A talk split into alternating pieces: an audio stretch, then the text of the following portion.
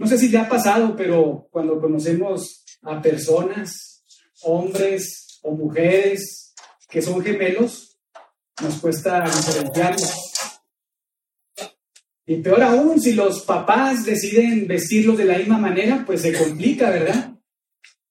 El grado de nuestra confusión realmente aumenta. Resulta realmente difícil saber quién es quién. Pero conforme los vamos conociendo, observando ciertos rasgos en sus rostros, en sus bocas, sus ojos, incluso en su carácter, con el paso del tiempo es más fácil distinguirlos. Ya no somos engañados tan fácilmente. Muy bien, pues en la sección que nos corresponde el día de hoy, en la carta a los Hebreos, que es Hebreo 6, Hebreo 6, versos del 4 al 8, nuestro autor, en su tercer mensaje de advertencia, describe a personas que parecen muchísimo a los cristianos, pero que no lo son, sino que más bien son apóstatas. Personas que aunque parece que creyeron el Evangelio verdadero, que creyeron en Jesucristo, la realidad es que nunca fueron salvos, nunca nacieron de nuevo, nunca fueron cristianos, por lo que tendrán un final trágico. El autor describe sus características y su final para advertirnos y animarnos a todos los cristianos genuinos a estar examinando nuestras vidas, para asegurarnos de no ser perezosos para oír la palabra de Dios, sino continuar creciendo en el conocimiento de Dios y aplicándolo en nuestra vida diaria. Esta mañana, en el tercer mensaje de advertencia que nuestro autor desarrolla en esta sección que nos corresponde, Hebreos 6, del 4 al 8, estudiaremos, si Dios quiere, las características y el final de todo apóstata, que nos alentarán a todos los que somos cristianos a continuar creciendo en el conocimiento de Dios para madurar y crecer en nuestra semejanza a la semejanza de Jesucristo y así tener certeza de nuestra salvación. Y esto lo examinaremos en dos apartados. Si está tomando notas, el primer apartado es identificación de los apóstatas. Número uno, identificación de los apóstatas. Y número dos, infortunio de los apóstatas. Infortunio de los apóstatas. Ahora una aclaración antes de comenzar, solo para que lo considere el primer punto del bosquejo, que es identificación de los apóstatas. Es el más largo de nuestro sermón, nos tomará más tiempo, pero el segundo será más breve. Así que mientras avanzamos, no se pongan nerviosos ahí con el tiempo, ¿verdad? Muy bien, ahora sí, por favor, Lea su Biblia y veamos juntos esta porción de las Escrituras. Hebreos 6, del 4 al 8. Esta es la palabra de nuestro Dios. Porque es imposible que los que una vez fueron iluminados y gustaron del don celestial y fueron hechos partícipes del Espíritu Santo y asimismo gustaron de la buena palabra de Dios y los poderes del siglo venidero y recayeron, sean otra vez renovados para arrepentimiento, crucificando de nuevo para sí mismos al Hijo de Dios y exponiéndole al vituperio. Porque la tierra que bebe la lluvia que muchas veces cae sobre ella y produce hierba provechosa a aquellos por los cuales es labrada, recibe bendición de Dios. Pero la que produce espinos y arrojos es reprobada. Está próxima a ser maldecida y su fin es el ser quemado. Oremos. Padre, gracias por este momento, eh, por este tiempo tan especial que podemos tener como iglesia local para reunirnos y así adorar tu nombre. Gracias, Señor, porque todo lo que podemos tener es por pura gracia. No merecemos absolutamente nada. Y si es que tú nos has concedido la vida para levantarnos, y despertar con bien y venir a este lugar es por gracia. Si tú nos has concedido venir en un coche, en el camión, en el metro, hasta este lugar, sanos y salvos, es por tu gracia.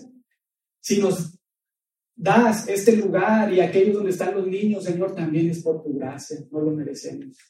Y pensando en eso también, Señor, esta palabra tuya que tenemos en nuestras manos es completa, suficiente, inerrante, infalible, también es gracia tuya.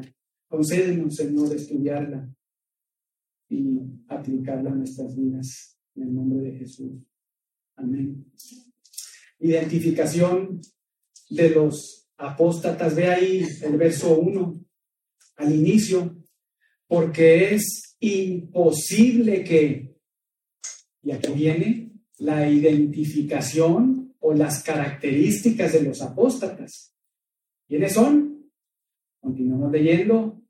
Los que una vez fueron iluminados y gustaron del don celestial y fueron hechos partícipes del Espíritu Santo y asimismo gustaron de la buena palabra de Dios y los poderes del siglo venidero y recayeron. Una pausa ahí. Todas esas descripciones o características escritas por el autor con cinco participios nos ayudan a identificar quiénes son los apóstatas. Vean nuevamente su Biblia, versos del 4 al 6. Son los que, número uno, fueron iluminados. Número dos, los que gustaron del don celestial. Número tres, los que fueron hechos partícipes del Espíritu Santo. Número cuatro, los que gustaron de la buena palabra de Dios y de los poderes venideros. Y cinco, los que recayeron. Es fácil de entender esto, ¿no es cierto? No es complicado, de hecho es muy claro. Lo difícil es distinguir si estas personas son cristianas o no son cristianas. Ahí radica la dificultad, sobre todo por lo que el autor acaba de decir en el bloque anterior. Usted lo recordará, la semana pasada el autor regañó a los cristianos porque ya tenían mucho tiempo de ser creyentes, pero seguían siendo, ¿qué cosa? Niños, ¿verdad? Bebés espirituales. Por lo, por lo que el autor les anima a crecer y madurar, a dejar la leche y comer el alimento sólido, a vivir conforme a lo aprendido para poder distinguir entre lo bueno y lo malo. Esta dificultad de determinar si el autor cuando escribe a los apóstatas, cuando los describe, se refiere a cristianos o no cristianos, ha sido incluso notable a lo largo de toda la historia cristiana, ya que ha habido mucho debate entre algunos en relación a este pasaje aquí que se describe en los versos del 4 al 8.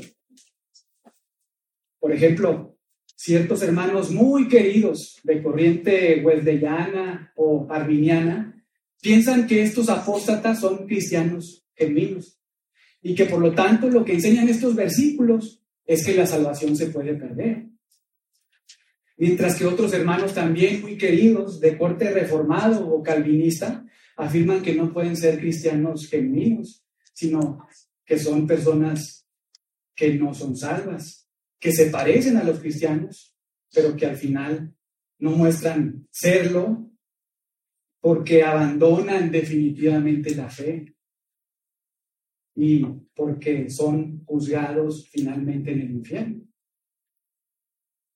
Ahora, acá lo importante, y es más, a lo que somos llamados como hijos de Dios, no es primariamente a, aferrarnos apasionadamente a una corriente u otra, por más que amemos a Wesley o a Calvino, sino que somos llamados a aferrarnos a la palabra de Cristo, leer la palabra de Cristo, interpretar correctamente la palabra de Cristo, y entonces determinar el verdadero significado de la palabra de Cristo. Y como consecuencia natural, entonces sí descubrir cuál es la postura más bíblica. Hermanos, como lo hemos dicho en más de un par de ocasiones, toda doctrina bíblica mal entendida tiene consecuencias en la vida de las personas. Por ejemplo, en doctrinas esenciales para la salvación, como el carácter de nuestro Dios Trino el pecado del hombre, el Evangelio y Jesucristo, si no son bien entendidas, el resultado es devastador. Ocasiona que una persona viva engañada pensando que salva, que va a ir al cielo, pero al final irá al infierno. Y en doctrinas no esenciales para, para la salvación, como por ejemplo la preservación de los santos, la vida de la iglesia, los dones del Espíritu, los últimos tiempos, si no son bien interpretadas, nos lleva a vivir vidas cristianas inseguras, frustradas, saturadas de ansiedad, temor, desesperación, incluso de falsas expectativas. Por eso afirmamos que toda doctrina bíblica es importante. Toda doctrina bíblica es importante, subrayado. Es necesario estudiarla y meditarla para después interpretarla y aplicarla y así crecer en madurez y discernimiento para la gloria de Dios. Pero volvamos ahí a nuestro texto y con la ayuda de Dios, el Espíritu Santo, sigamos avanzando. Vean nuevamente el verso 4 al inicio, porque es imposible que los que una vez, y pausa ahí, acá hay algo muy importante que no debemos de perder de vista y que usted se va a dar cuenta un par de preguntas para descubrirlo. El autor se incluye en esta primera línea. Observe ahí el verso 4. Y otra pregunta. ¿El autor se refiere a sus lectores en esta primera línea? ¿Qué piensan? Vamos a leerlo nuevamente, porque es imposible que los que una vez se incluye el autor y está refiriéndose a los cristianos que se ha venido dirigiendo en los versos anteriores. No, no dice nosotros los que una vez, observe el 4, tampoco dice ustedes los que una vez, sino la idea es ellos los que una vez, y esto es muy importante. Es muy importante porque acá se está refiriendo a personas que formaron parte de esa congregación local a la que el autor de Hebreos se dirige, pero que ya no están. Nuevamente observe ahí, los que una vez. El autor, hermanos, como lo sabemos, es un cristiano genuino, que escribe a una iglesia local de creyentes que continúan en la iglesia cuando él les escribe. Pero de manera intencional, ni él ni sus lectores son incluidos acá por el Espíritu Santo. Y eso es notable, nos debe llamar la atención. Y es importante para nuestra interpretación.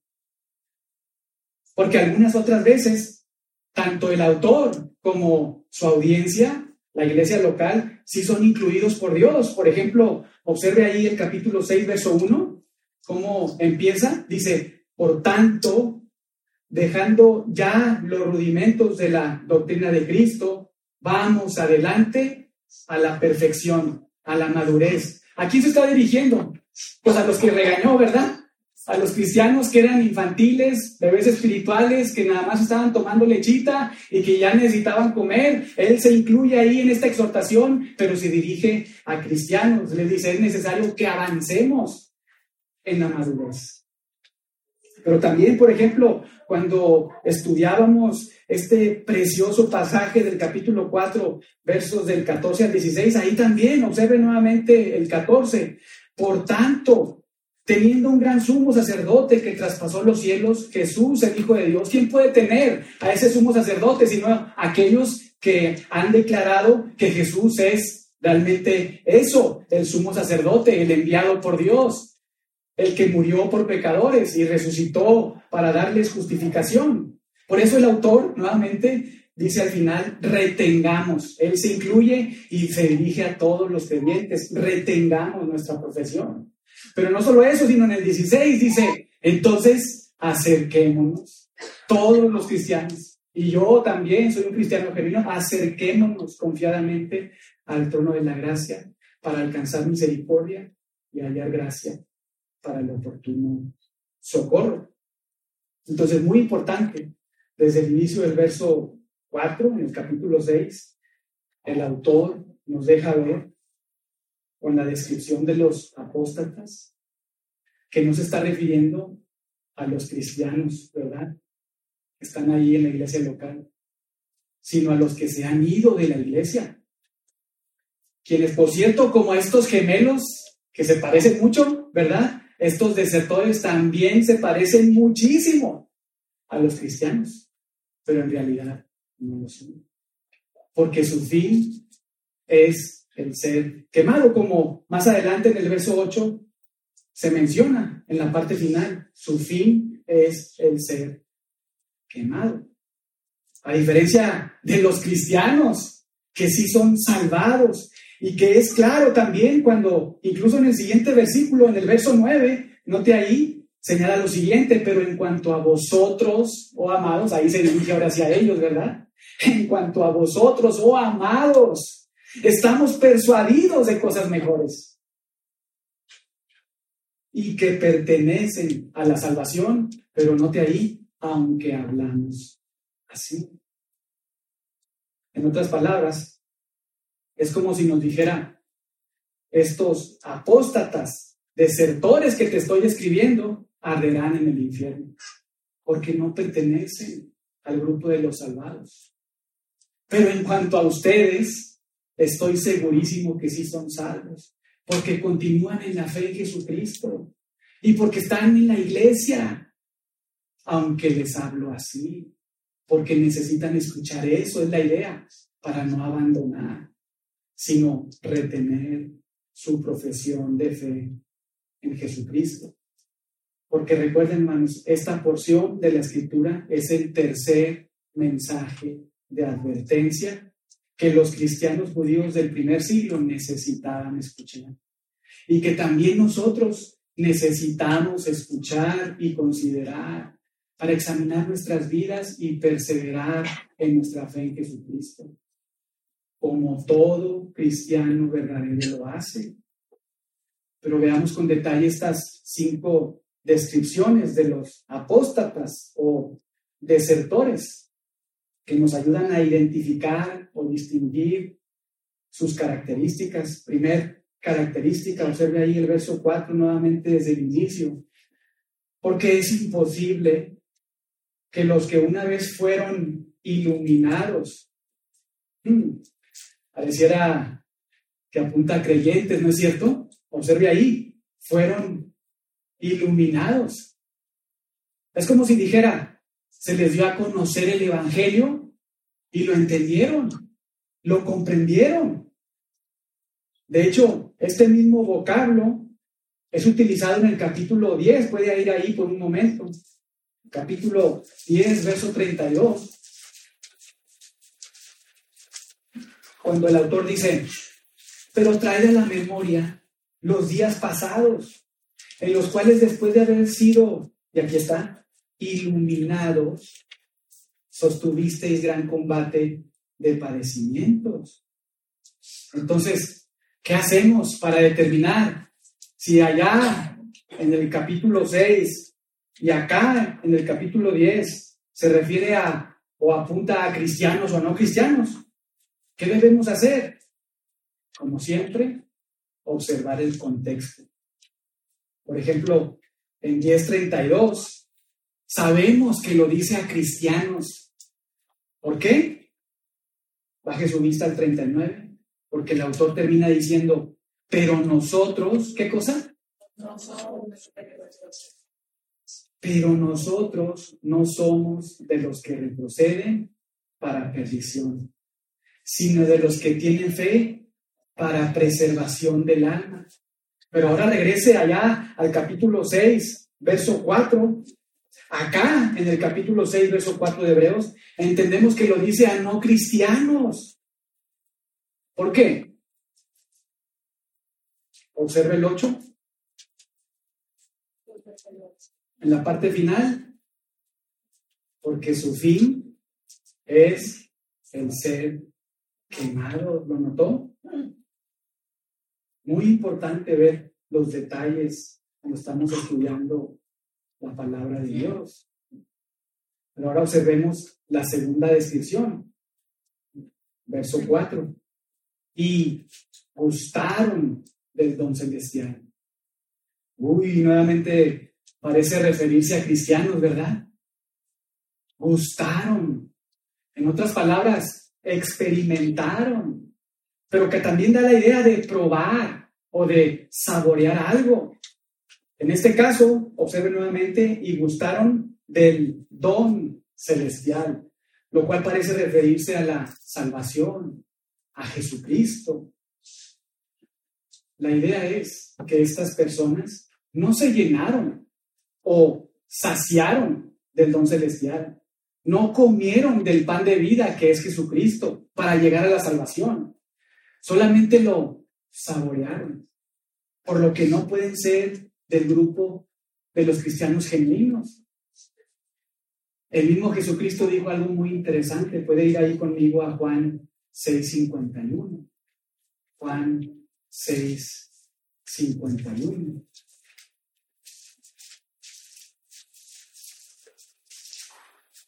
Observe las palabras de Jesucristo en el 651. Son palabras de Jesús. Dice, yo soy el pan vivo que descendió del cielo. Si alguno gustare, probara, ¿no, verdad? Si alguno comiere de este pan, vivirá para siempre. El pan que yo daré es mi carne, la cual yo daré por la vida del mundo. La idea es el que se saciare de este pan, de este Jesucristo, que dejó su gloria y se encarnó para morir en lugar de pecadores, recibir en su cuerpo toda la ira de Dios, el que comiere, el que se saciare de él, entonces vivirá para siempre. Y nuevamente esta segunda descripción, por lo tanto, y gustaron del don celestial, que describe a los apóstatas, no pueden ser cristianos. Pero ahora veamos la tercera descripción. Recuerde, estas descripciones son descripciones de apóstatas, de desertores. Vea el verso 4 nuevamente. Ahí regresemos a Hebreos. Hebreos 6, 4.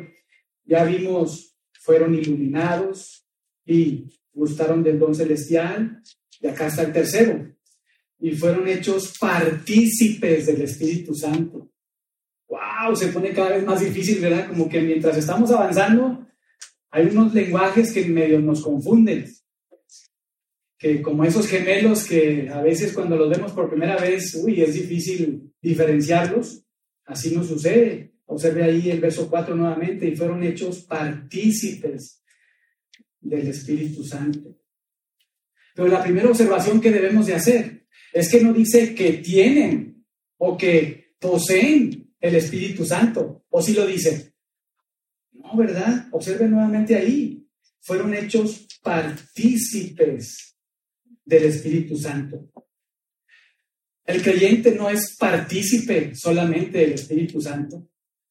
El creyente, nos enseña Pablo, es templo del Espíritu Santo. El Espíritu Santo habita permanentemente en él, reside en él. De hecho, Dios nos dice a través de Pablo que nuestro cuerpo no es nuestro, sino es de Él. Es propiedad de Él y el Espíritu Santo vive en nuestro interior. Y el mismo Pablo dice en Romanos 8:9 que si alguno no tiene el Espíritu de Cristo, no es de Él. Pero, por el contrario, si alguno tiene al Espíritu de Cristo, es obvio si es de Cristo. Y el autor de Hebreos nuevamente no dice que estos apóstatas tienen o poseen el Espíritu Santo, sino que participaron del Espíritu Santo. En otras palabras, que fueron como compañeros de la obra del Espíritu. Ahora, ¿cómo entendemos eso? Nuevamente recordando las palabras de nuestro Señor y Salvador, ahí en Mateo 7:22, y esto es impresionante y nos va a ayudar. Mateo 7:22.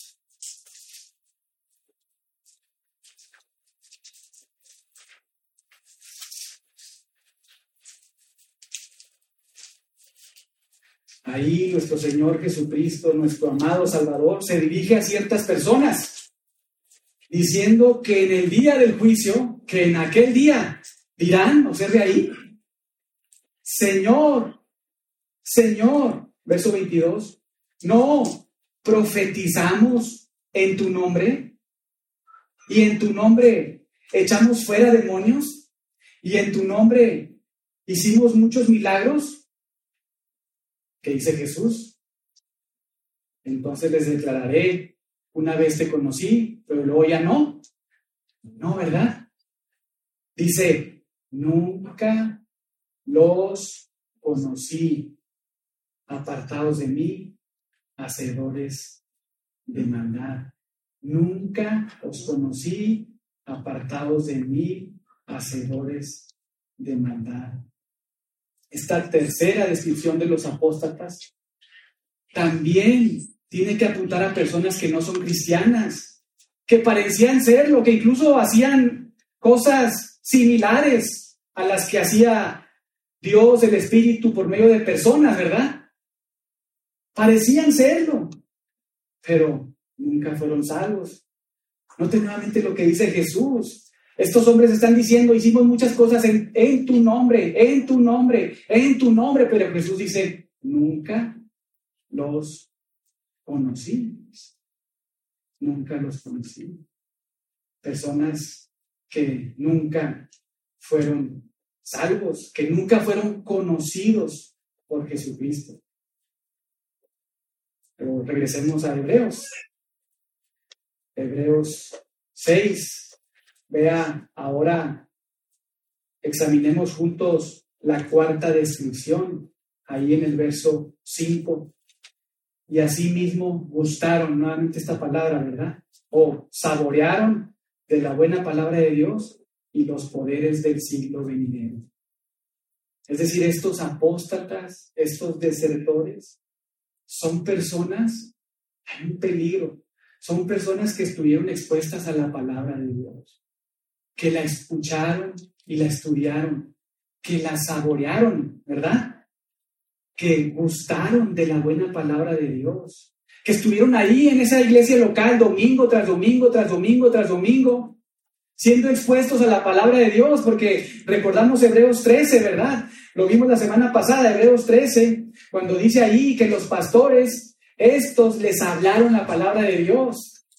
Estas personas que se describen aquí en la cuarta descripción son personas que estuvieron expuestas continuamente, asistiendo regularmente los domingos a la iglesia local, escuchando sana doctrina, no doctrina de hombres, sino palabra de Dios, pero que no la comieron, sino la saborearon, por lo que no puede implicar que sean cristianos, sino que parecen que son cristianos porque asisten a la iglesia como los cristianos, porque incluso hablan como los cristianos, porque cantan como todo cristiano, porque incluso ofrendan como todo cristiano, parecen cristianos, pero solamente al estar recibiendo la palabra de Dios no la comieron realmente, sino nada más la saborearon.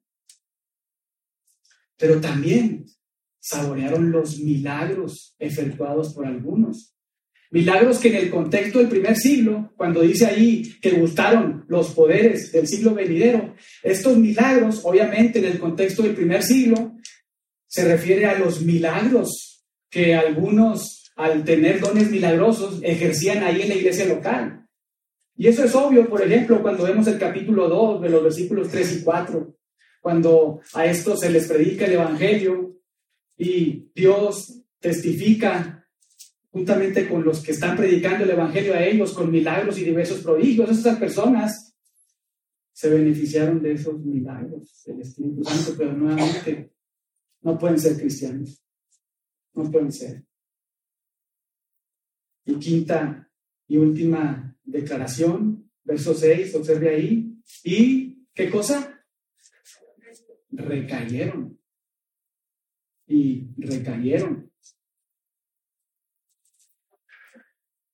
No en el sentido de recayeron, no en el sentido que comúnmente entendemos en el, en el español cuando escuchamos recaer, pues muchas veces pensamos de caer una vez más, ¿verdad? De volver a caer, recaer. Pero más bien en el griego, esta composición de este vocablo implica un énfasis. Recaer, es decir, una caída profunda y definitiva. Una caída irreversible donde ya no hay vuelta para atrás. Esa es la idea. Una caída a los sistemas de este mundo. Esta última y quinta característica, y recayeron, cierra, por decirlo de alguna manera, el círculo de manera perfecta que dibuja las características de los apóstoles. Repasando nuevamente, verso 4, los que fueron iluminados, los que gustaron del don celestial, los que fueron hechos partícipes del Espíritu Santo, los que gustaron de la buena palabra de Dios y de los poderes venideros, y los que recayeron. Esta última palabra, observe ahí, recayeron, en el verso 6, da, por así decirlo, la última pincelada a esta pintura magistral que el autor hace de los apóstatas.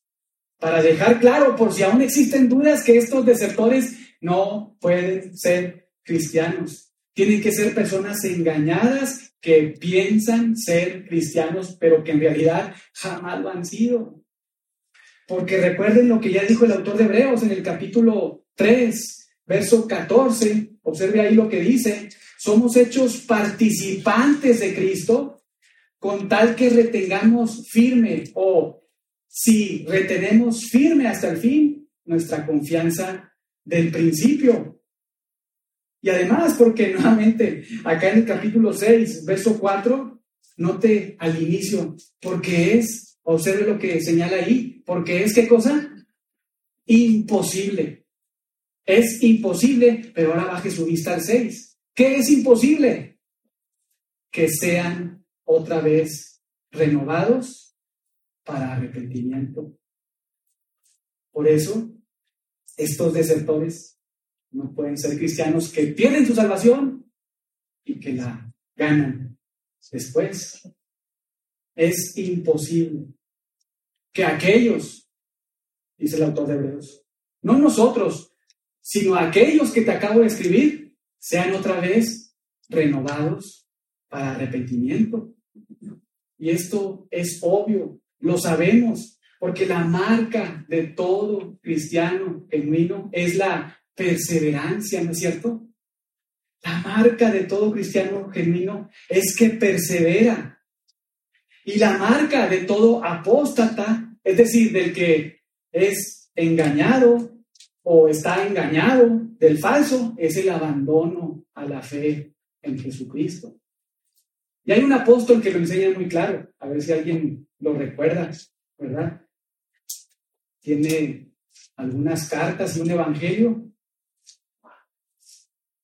A ver si alguien se anima.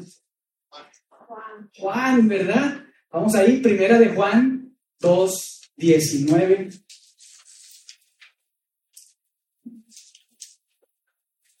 En este contexto, el apóstol Juan, refiriéndose a personas que les llama anticristos, que están entre ellos, que son anticristos y que han salido de ahí de ellos. Pero por implicaciones todos aquellos que son que no son creyentes, pero que están ahí con los creyentes. Observa el 19, salieron de nosotros, pero no eran de nosotros. Porque si hubiesen sido de nosotros, habrían permanecido, aquí está, con nosotros. Pero, ¿qué cosa? Salieron para que se manifestase que no todos son de nosotros. Y ahora, hermanos, un paréntesis acá. Muchos usan este pasaje para decir, bueno, aquí en esta iglesia nada más está la salvación, sales de aquí ya, ¿verdad? No eras de nosotros, no eras creyente, ¿no? Eso es manipular, eso es manipular. Lo que está diciendo aquí es que hay falsos que están entre, que estaban entre nosotros, pero que salieron y fue evidente, fue evidente que no son creyentes, que no son cristianos. Hermanos, nuevamente, estos que se describen acá, volvamos ahí a Hebreos, en los versos del 4 al 6, no pueden ser cristianos genuinos, como algunos dicen, que por haber recaído han perdido su salvación, pero que pueden volver a ganarla si regresan. No, esto es imposible, esto es imposible, hermanos. ¿Por qué? Precisamente porque, verso 4, vean nuevamente, porque es imposible, verso 6, que sean otra vez renovados para arrepentimiento. Es clarísimo. De hecho, de manera notable, así como en el verso 18 se refiere el autor, indica que es imposible que Dios mienta, también es imposible, ¿qué cosa? Que los apóstatas sean, ¿qué cosa? Renovados para arrepentimiento. Por eso no pueden ser cristianos que perdieron su salvación, porque es imposible que sean renovados para el arrepentimiento. Es imposible que Dios les conceda el arrepentimiento. Y hay una razón del por qué Dios hace esto con ellos. Observe la parte final del verso 6, porque ellos están de manera definitiva e irreversible crucificando de nuevo para sí mismos al Hijo de Dios y exponiéndole a vituperio. En otras palabras, para el primer siglo, los apóstatas están abandonando a Jesús para regresar a esa religión hereje judaizante. Están como gritando, tal y como lo hicieron los judíos ahí en el primer siglo, crucifiquen a Jesús y liberen a Barrabás. Por implicación, en el siglo XXI, estos desertores son los que están rechazando el Evangelio para regresar y abrazar al mundo y los sistemas de este mundo. Y es como lo hicieron los romanos en su momento. Ellos es como si estuvieran mofándose, burlándose de Cristo y clavándolo en la cruz. Terrible, hermano. Es una verdadera desgracia que realmente debería conmovernos que debería impulsarnos a examinar nuestras vidas. Pues no es un pastor, no es una iglesia el que dice que es imposible. Es el Padre que dice que es imposible que les conceda, que les regale el arrepentimiento. Y es así porque el Padre dice, lo que le haces a mi amado Hijo, autor de eterna salvación, me lo haces a mí, que soy su Padre, porque Él y yo somos Ahora, hermano, es muy importante. La idea con esta advertencia no es que los cristianos sintamos terror, esa no es la idea de la o inseguridad de nuestra salvación. No es su idea, porque nosotros no podemos perder nuestra salvación. Es imposible. Sino todo lo contrario, el deseo del autor es que sintamos seguridad de nuestra salvación. Obvio, según el contexto, en la medida en que no estamos siendo perezosos al escuchar la palabra de Dios y no practicarla, sino que estamos escuchándola y practicándola, obedeciendo al Señor, glorificándolo, siendo o pasando de niños, de inmaduros, a maduros en la fe.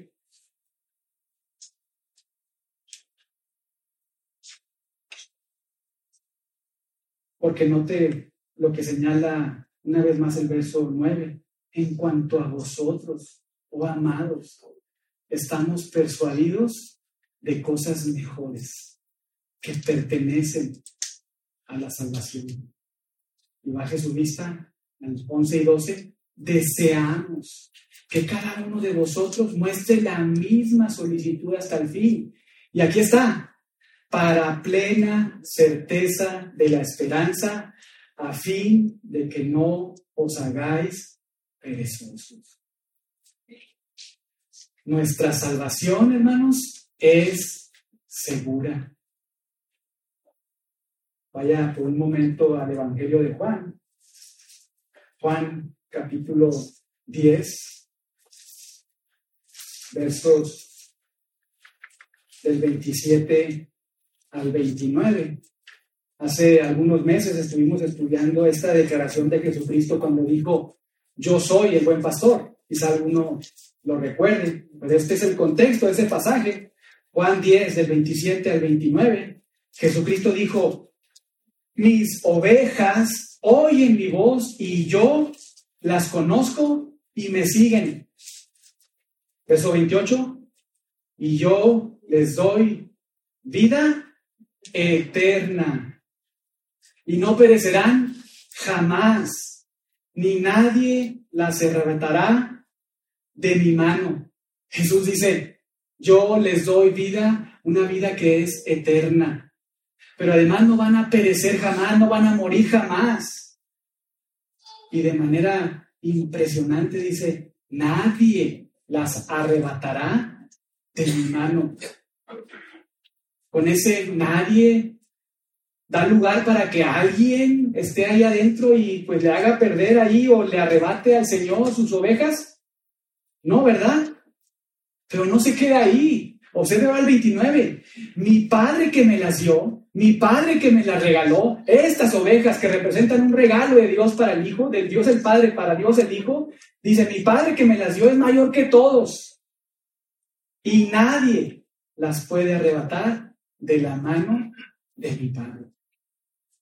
Por decirlo de alguna manera o ilustrarlo, es como si Jesucristo tiene su mano a sus ovejas, Dios el Hijo, y Dios el Padre por encima y nadie puede arrebatarlas de sus manos. Algunos piensan, bueno, y han dicho, y para eso hacen mucha esgrima ahí en su interpretación. No, bueno, es que yo me puedo saltar por, una, por, una, por el agujerito, ¿verdad? No, no, hermanos, no, no es así. Porque veamos qué es lo que Pablo desarrolla en función a esta realidad de la seguridad, de la seguridad y la salvación en Romanos 8. Romanos 8, 33.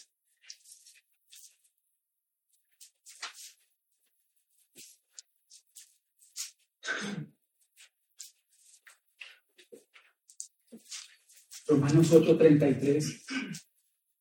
¿Quién acusará a los escogidos de Dios? Dios es el que justifica. ¿Hay alguien que sea superior a Dios? ¿Hay alguien que tenga o que se anime a acusar como culpable a una persona que ha venido a la fe y que por la cual Jesucristo ha ido a la cruz en su sustitución y ha recibido la ira de Dios y por lo tanto es justificado, es imposible porque es Dios el que es superior a todos, el que justifica. 34. ¿Quién es el que condenará? Cristo es el que murió. Nadie puede condenar a los cristianos. ¿Por qué? Porque Cristo como sustituto fue el que fue condenado por los suyos. Fue colgado en madero. Fue reconocido como maldito y recibió la ira de Dios en su cuerpo. Recibió toda la condenación que merecíamos pecadores arrepentidos como tú y como yo. ¿Quién es el que condenará? Cristo es el que murió. Cristo fue el condenado. Cristo fue el que recibió toda la ira de Dios. Pero no solo eso, sino que Él también resucitó, regresó al lugar que le corresponde Dios le dio su gloria, la gloria que tenía antes juntamente con él, y entonces lo que hace es, observe ahí, interceder por nosotros. Por eso termina el apóstol Pablo del 35 al 39. ¿Quién nos separará del amor de Cristo? ¿Tribulación? ¿Angustia? persecución, hambre, desnudez, peligro, espada, esto hará que abandones la fe. No, si eres un cristiano genuino, porque Él te tiene en su mano. No, porque Él te ha justificado para siempre. En su corte celestial eres justificado para siempre. ¿Por qué? Porque ya no, es, ya no eres condenado, sino sino ahora eres aceptado, porque has puesto tu fe en Jesucristo, el sustituto perfecto, quien fue a la cruz por ti, pero vivió la vida perfecta también por ti, que no podías vivir. Por eso, ¿quién nos separará del amor de Cristo? Respuesta obvia, nadie, nadie. Ni tribulación, ni angustia, ni persecución, hambre, desnudez, peligro, espada. Por lo cual, dice Pablo, estoy seguro que ni la muerte, ni la vida, ni ángeles, principados, potestades, ni lo presente, ni lo porvenir, ni lo alto, ni lo profundo, y por si no ha quedado claro, ni ninguna otra cosa creada, ni nosotros mismos, nada de lo creado nos podrá separar del amor de Dios que es en Cristo Jesús, Señor nuestro. ¿No te alegra esto? ¿No te animas? Nuestra salvación es segura. Entonces, regresando ahí a Hebreos, esta advertencia no es para sentir terror a los cristianos genuinos, sino para sentir certeza de la salvación que Dios nos ha regalado en Cristo Jesús, porque esta salvación es indestructible. Ahora, esta advertencia tampoco es para que nosotros nos pongamos a juzgar a las personas como si fuéramos Dios. Tampoco. Ese no es el punto. Sino más bien que esto nos alerte y nos impulse a examinarnos hoy y todos los días, porque esto verdaderamente le puede pasar a toda persona que apostata de la fe. No debemos olvidar que solamente Dios sabe con certeza quiénes son cristianos genuinos y quiénes no son cristianos genuinos. Quienes incluso han cruzado la línea de la apostasía para nunca volver, tal como lo hizo Judas. Ahora que estamos en el proceso de membresía, nuestro deseo es hacer miembros a personas que podemos percibir que son creyentes, pero la realidad es que podemos al menos tener una idea por los frutos o las respuestas de algunas personas, pero pues no sabemos, ¿verdad? No sabemos. Tristemente puede pasar que al final del día una persona que recibió la membresía, no por ese hecho obviamente se hace cristiano o es salvado por Dios, pero tristemente muchos que tomaron ahí este proceso, no estoy diciendo aquí, ¿verdad?, en la iglesia general, que fueron miembros de una iglesia local, tristemente al final se darán cuenta que nunca fueron parte de la iglesia universal, y eso es muy triste, muy triste. ¿Qué hacemos entonces? Pues cuando sabemos de alguien que parece que ha caído en apostasía, porque vemos sus frutos o incluso vemos las obras de la carne practicadas por Él.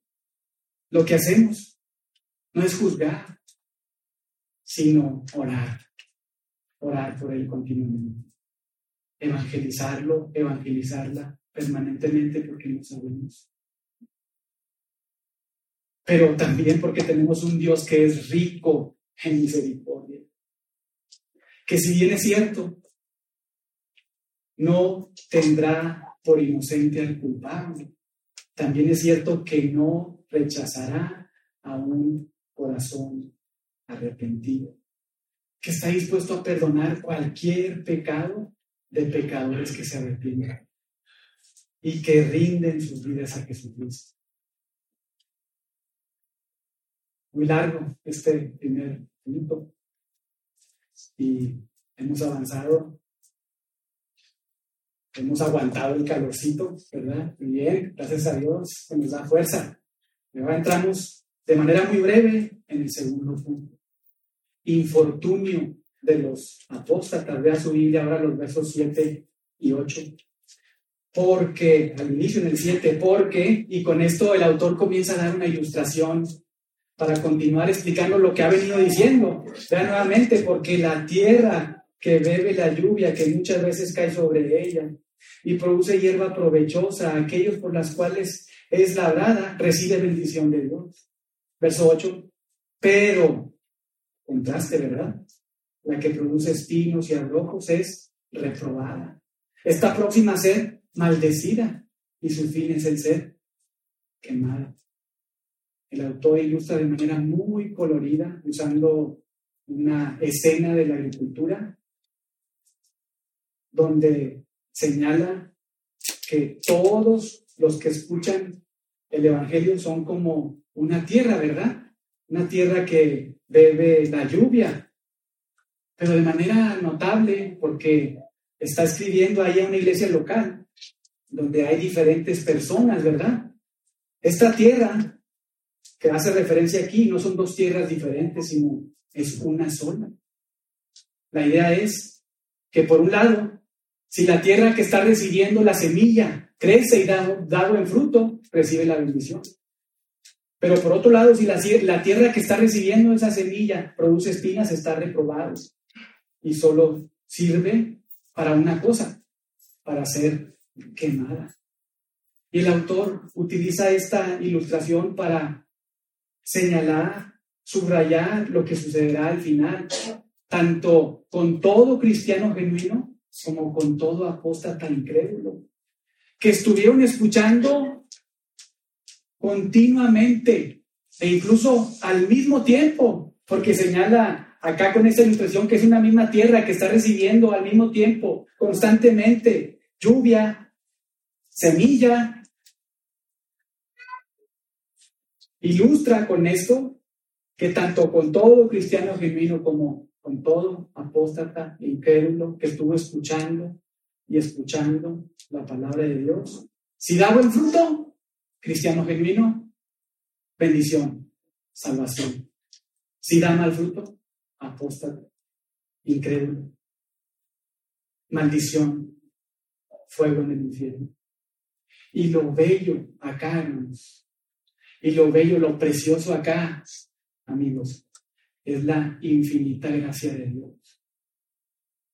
Que aunque al final es claro y es verdad que todo apóstata, incrédulo, no arrepentido, será quemado en el infierno por la eternidad.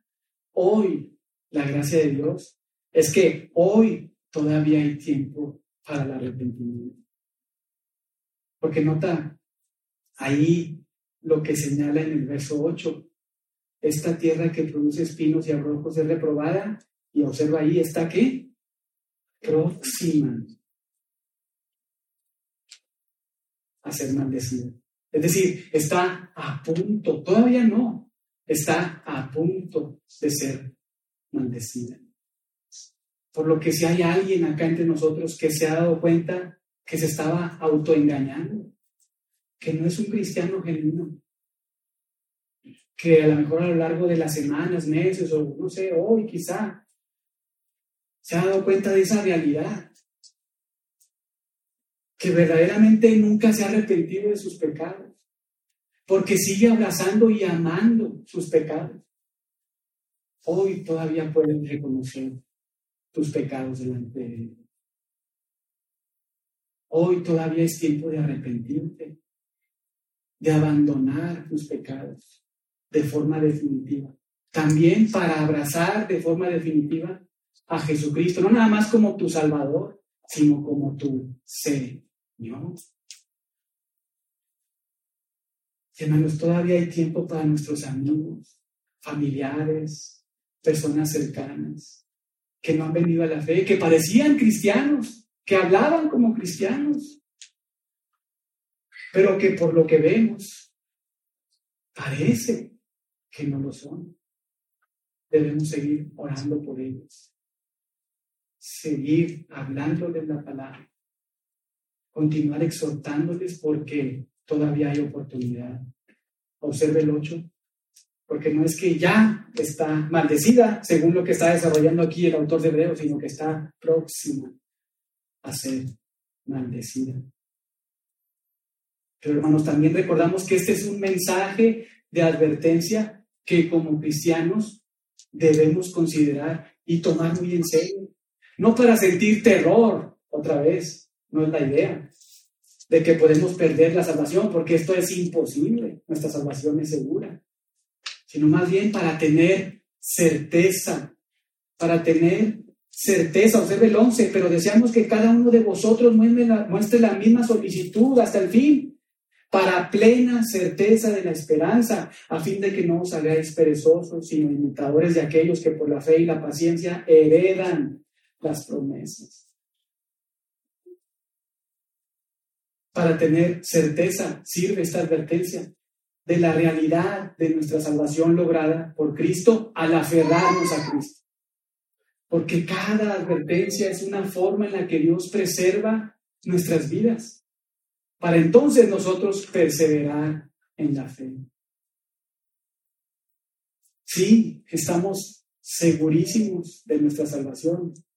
Yo espero que si tenías dudas, pues salgas de acá dándole gracias por la seguridad de tu salvación, que es completa. Pero también debemos estar seguros que lo que dice acá acerca del final de todo apóstata sucederá verdaderamente. Por lo que cada día debemos examinarnos. Debemos vigilar que estemos perseverando en la fe. Según el contexto, debemos asegurarnos de no ser perezosos para oír, sino practicantes de lo que oímos. No ser ya niños espirituales, sino maduros espirituales, que disciernen entre lo bueno y lo malo, para entonces glorificar a Dios con sus vidas y sus decisiones, dando el fruto que Dios espera de los que son suyos. Pero estando seguros de lo que menciona el verso 9, observe ahí, en cuanto a vosotros, oh amados, oh creyentes, estamos persuadidos de cosas mejores y que pertenecen a la salvación.